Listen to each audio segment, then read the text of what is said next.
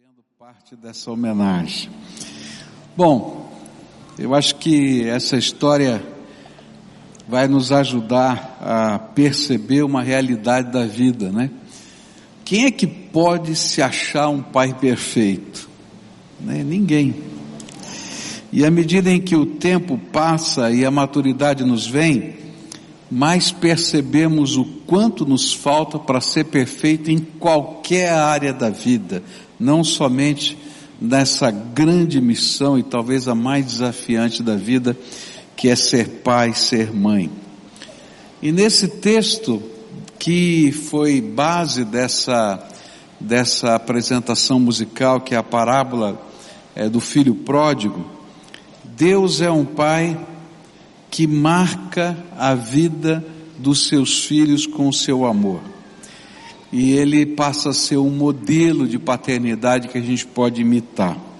Por isso eu queria olhar para alguns dos aspectos do amor do Pai eterno que essa parábola que Jesus contou é, nos ajudam a perceber em termos de como a gente pode ser um melhor pai, como é que a gente pode crescer na, nessa missão da paternidade. E eu queria começar olhando para um desses primeiros aspectos que vão surgir nos versículos 20 a 24 da parábola, que diz assim, em Lucas 15, 20 a 24, e então saiu dali e voltou para a casa do pai. E quando o pai ainda estava longe de casa, o pai o avistou e com muita pena do filho correu e o abraçou e o beijou. E o filho disse: Pai, pequei contra Deus e contra o Senhor, e não mereço mais ser chamado de seu filho.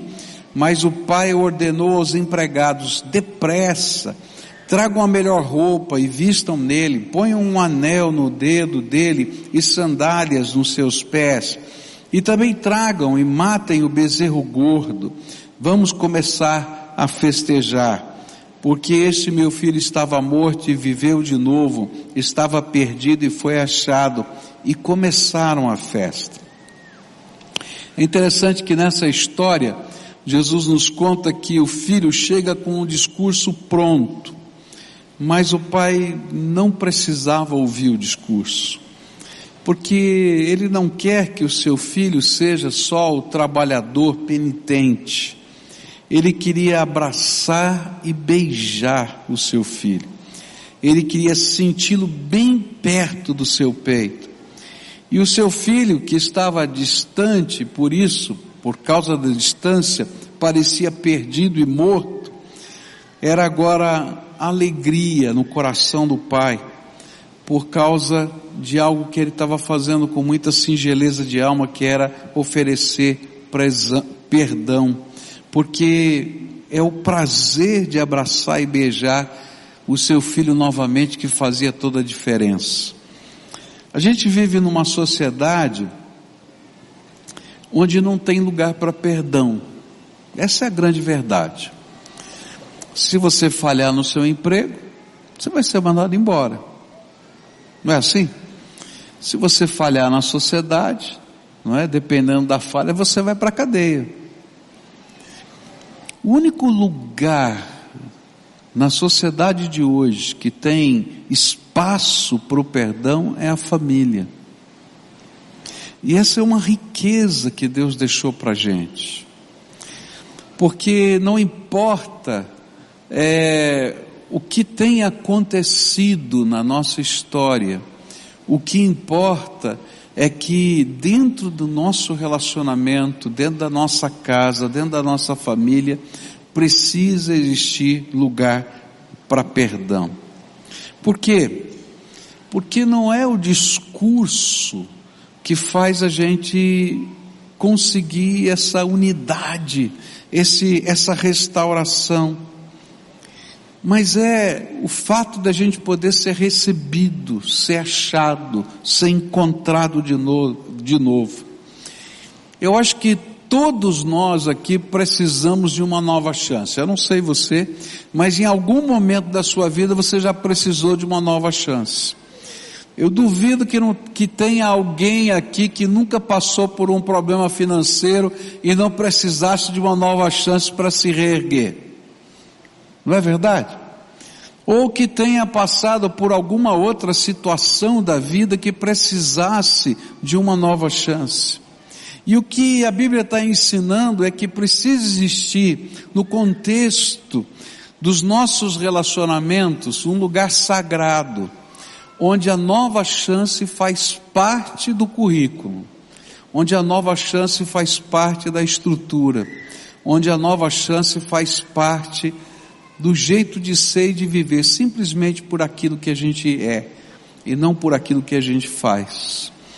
E o que Deus está ensinando para a gente nessa parábola é que Ele nos amou tanto e ele viu a, a necessidade do homem, a necessidade do ser humano, que ele foi capaz de oferecer voluntariamente uma nova chance. E foi por isso que Jesus veio a esse mundo, tomou o nosso lugar na cruz do Calvário, morreu por nós, porque para que nós pudéssemos ter o direito e a alegria de sermos acolhidos com o seu perdão e assim puder, pudéssemos ter uma nova chance. E é interessante que essa nova chance, ela não precisa de coisas tremendamente erradas ou complicadas da vida para a gente poder é, experimentá-las. Não é não pecado. A gente precisa às vezes dessa nova chance em pequenas coisas da alma em coisas simples do coração que a gente precisa ser restaurado. E é interessante que essa é justamente a segunda, a segunda grande lição nos versículos 22, 23, 24 dessa parábola, onde o pai está preocupado em restaurar o filho, tanto por dentro quanto por fora. E diz assim: Mas o pai ordenou aos empregados: depressa, tragam a melhor roupa e vistam nele, põem um anel no dedo dele e sandálias nos seus pés. Também tragam e matem o bezerro gordo. Vamos começar a festejar, porque esse meu filho estava morto e viveu de novo, estava perdido e foi achado, e começaram a festa. E a gente vai perceber que o perdão e esse trabalho de restauração não visava apenas a estrutura social, mas visava o coração interiormente e visava exteriormente a aparência do filho diante das pessoas. E como é importante a gente ser trabalhado pela família, pelo pai, nas coisas interiores e exteriores. E eu volto a dizer, às vezes a gente não tem que esperar uma tragédia para isso acontecer. Às vezes a gente só precisa de um cuidado da alma. Eu me lembro que quando estava no ensino médio, ah, eu não sei porque eu enfiei na cabeça que física, sabe, não educação física, física, as aulas de física eram muito difíceis. Os exercícios lá, os problemas de física eram muito complicados. E eu era uma pessoa que tinha certa habilidade para exatas, para matemática, etc. Mas eu olhei para aquilo e disse: não, esse negócio é complicado demais, eu não vou aprender, não tem jeito para mim. E eu me lembro que um dia eu cheguei da escola, estudava de manhã, cheguei da escola a hora perto da hora do almoço e só falei disso para minha mãe e falava, dizia para ela: olha, eu acho que não vai dar certo, eu estou indo mal em física, esse negócio está ruim, eu não estou conseguindo, não estou conseguindo. E eu me lembro que mamãe desligou o fogo das panelas, sentou na mesa e começou a fazer alguma coisa que só pai e mãe faz, que é cuidar do coração da gente. E ela dizia assim: Filho, se você ficar dizendo para você mesmo o tempo todo que você não sabe, que você não consegue, que você não tem, aí que você não vai conseguir tem que mudar o disco. Teu disco está quebrado. Lembra que o disco era aquela bolachona assim, né? E às vezes ela, ali ficava arriscado, ele ficava só falando a mesma coisa. Ele ia e voltava na mesma. Teu disco está quebrado, parou aí, né? E você só está falando isso.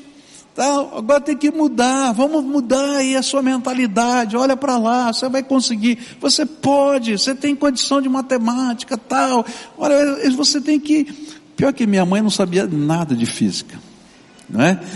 Mas ela sabia tratar o coração. Às vezes o que a gente mais precisa, a semelhança da parábola do filho pródigo, é de alguém que trate o nosso coração. E o interessante é que aquilo foi tão, tão poderoso na minha vida, que a matéria mais apaixonante para mim, dali em diante, se tornou física. E a minha nota mais baixa, dali até o final do, do, do, do ensino médio, foi 10. E aí, eu descobri que eu podia ganhar o coração da Cleusa através da física. Porque ela estava um ano na minha frente e ela também não gostava de física. E eu disse para ela assim: me dê os seus livros. Eu nem sabia o que era a matéria dela, mas me dê os seus livros. Eu ia estudar física e dava aula de física para ela, entendeu? Esperto, né? Fala a verdade, né? Mas eu estou contando isso porque parece uma coisa boba, não é? Mas tem tudo a ver com essa parábola. Nós precisamos de perdão e restauração na vida. Para coisas pequenas e para coisas grandes. Às vezes a gente só pensa em coisas. Nós precisamos de alguém que olhe para a nossa alma e trate a nossa alma. E Deus criou a família para ser o lugar onde a gente pode ser tratado na alma, tratado no coração. Lá fora, a sociedade vai ter uma outra maneira de fazer isso. Ela não está preocupada em tratar a alma e o coração, ela está preocupada em produção, em desempenho. Mas nós, pais, estamos preocupados em construir um ser completo e integral, que precisa tantas vezes de ser tratado nas machucaduras da alma.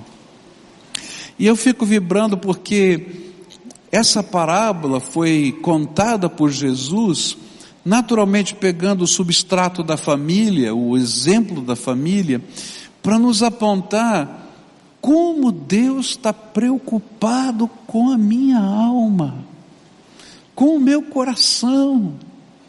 E quantas são as maneiras de Deus tentar trabalhar a nossa alma e o nosso coração. Eu acho que uma das coisas tão tremendas que a gente vai aprender no nosso relacionamento com Deus é que cada vez que a gente se aproxima dele, vai falar com ele, vai orar, ou vai abrir a porta da nossa alma para que ele possa tocar a nossa vida, seremos perdoados, restaurados, seremos empoderados, porque Deus vai derramar o seu Espírito Santo poderoso para levantar a nossa vida.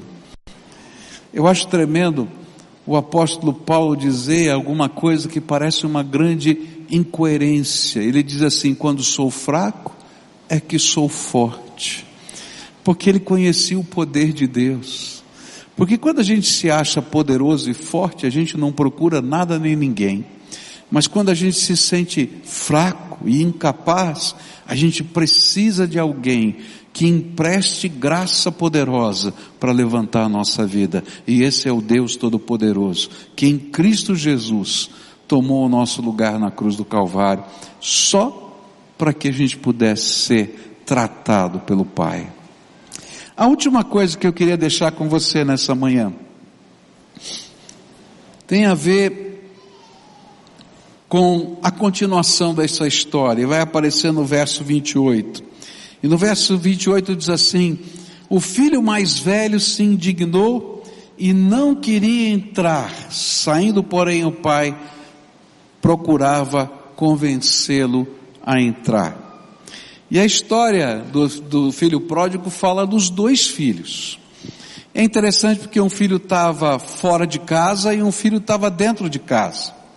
E aconteceu uma coisa muito comum na, que acontece talvez na sua casa. Um irmão estava com ciúme do outro irmão. Não é assim? E é interessante que isso acontece, né? E não importa a idade, viu? Não importa a idade. Talvez você seja um dos filhos filhos que digam assim: ah, aquele lá é o queridinho do papai, é o queridinho da mamãe, né? Ah, com ele ou com ela, tudo assim, comigo foi diferente. E, e o interessante é que não importa a idade. Tem gente de cabelo branco e careca aqui que está falando a mesma coisa. Né? E eu acho tremendo é que o pai está preocupado tanto com o filho que saiu quanto com o filho que chegou, ou melhor, que já estava. E é interessante que nessa história, esse pai que está preocupado em tratar o coração, ele também está preocupado em tratar o coração daquele que estava em casa. Havia um discurso, o discurso do que estava em casa era o seguinte: olha, o senhor pegou, desperdiçou todo o dinheiro da nossa família com esse aqui, e agora que ele chega, depois de tudo que ele fez, ainda o senhor faz festa? E vai pegar o novilho gordo para fazer um churrasco, quando o senhor nunca deu nem um bezerrinho, nem um, um, um cabritinho para eu fazer um churrasco com os meus amigos. E aí o pai vai dizer uma coisa que às vezes aquele filho não tinha percebido: Filho, tudo que é meu é teu, é tudo teu. Não tinha que separar nada, já era seu. Mas o interessante não era o que o pai falou. O interessante para mim nessa história foi o que o pai fez. O pai saiu da festa para buscar o filho que não entrou na festa. E aqui para mim tem algo bonito do amor do Deus Pai que restaura a gente. Ele saiu de onde estava para poder ministrar naquele que não queria participar. E quando eu penso na história da salvação, eu vejo exatamente isso. O Deus Todo-Poderoso deixou o seu céu para vir a esse mundo só porque os seus filhos, eu e você, estávamos fora da festa. E ele não se conformava com isso, ele tinha que vir buscar e salvar aquele que estava perdido. Mas aqui tem uma lição para minha vida e para a sua vida como pais. E aí eu volto outra vez para a cena da mamãe tratando o meu coração. Teve um momento ela fazendo o almoço que ela precisou desligar o fogo das panelas. Ela não ficou preocupada se o arroz não ia chegar no ponto, se o feijão ia encruar. Ela simplesmente viu que tinha algo mais importante. Um filho que precisava ser tratado no coração. E sabe, queridos, às vezes nós como pais temos que sair da festa. Não da festa no sentido de diversão, mas de tantas coisas que representam compromissos nossos. Dentro da cultura daquele tempo, você sair da festa era um absurdo, porque a hospitalidade era uma das referências mais importantes na cultura daquele tempo. Então o anfitrião tinha que estar lá. Mas naquela hora, ele não estava preocupado com isso. Ele estava preocupado com o filho que não estava lá. E aqui é uma lição para a vida. A gente só pode levar amor a gente só pode levar perdão, a gente só pode levar restauração se a gente tem coragem de parar para dar prioridade ao que de fato tem prioridade. Tem alguém, grande ou pequeno, não importa a idade, que precisa que você pare um pouquinho, desligue o fogão, ou sei lá o que, porque precisa do coração sendo tratado. E quando a gente tem coragem de fazer isso, a festa tem outro sentido, porque a gente não volta sozinho para a festa. A gente celebra juntos e a festa tem outro sabor.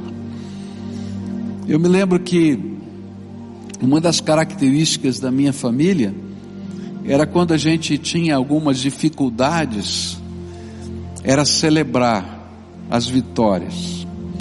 Me lembro isso desde quando eu comecei a aprender a ler.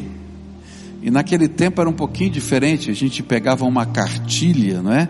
E você ia aprendendo as lições e cada aluno ela estava num lugar diferente da cartilha com o professor. E eu me lembro que havia uma disputa lá entre alguns alunos, eu e alguns alunos, e alguns estavam na minha frente, eu estava atrás. E aí a minha família, meu pai e minha mãe sempre me incentivavam e dizia assim: "Nós vamos fazer uma festa quando você chegar na lição tal, quando você conseguir". E eu me lembro de um dia que eu cheguei em casa feliz da vida e disse: "Cheguei, passei" consegui chegar naquele lugar. E aí naquele dia teve festa lá em casa. Meu pai saiu, foi comprar as coisas. Não era dia de festa, mas não tinha coisa para festa, mas virou festa. Eles puderam parar para chegar onde eu estava, para que eu pudesse entrar na festa. A festa não ia acontecer no dia seguinte, no sábado, na sexta-feira. Foi naquele dia, porque aquele dia era importante. Eu aprendo tanta coisa com essas pequenas lições da vida e da Bíblia. O dia da festa não é o dia marcado num calendário, é o dia do coração machucado que precisa ser restaurado. E aí a gente aprende a fazer festa. Festa com o que tem, festa com o que pode, simplesmente porque a gente celebra o mais importante não as coisas, mas as pessoas significativas. Por isso a Bíblia diz que a festa no céu, cada dia, que uma pessoa entende a mensagem do Evangelho e se rende e deixa Jesus ser o seu Salvador. A ideia que eu tenho é que o céu para, que Deus dá um grito lá e diz assim: anjos venham todos o meu filho agora está pertinho de mim. E eu não sei qual é a estrutura da festa no céu, mas não deve ser pequena não. Simplesmente porque eu e você abraçamos o Pai.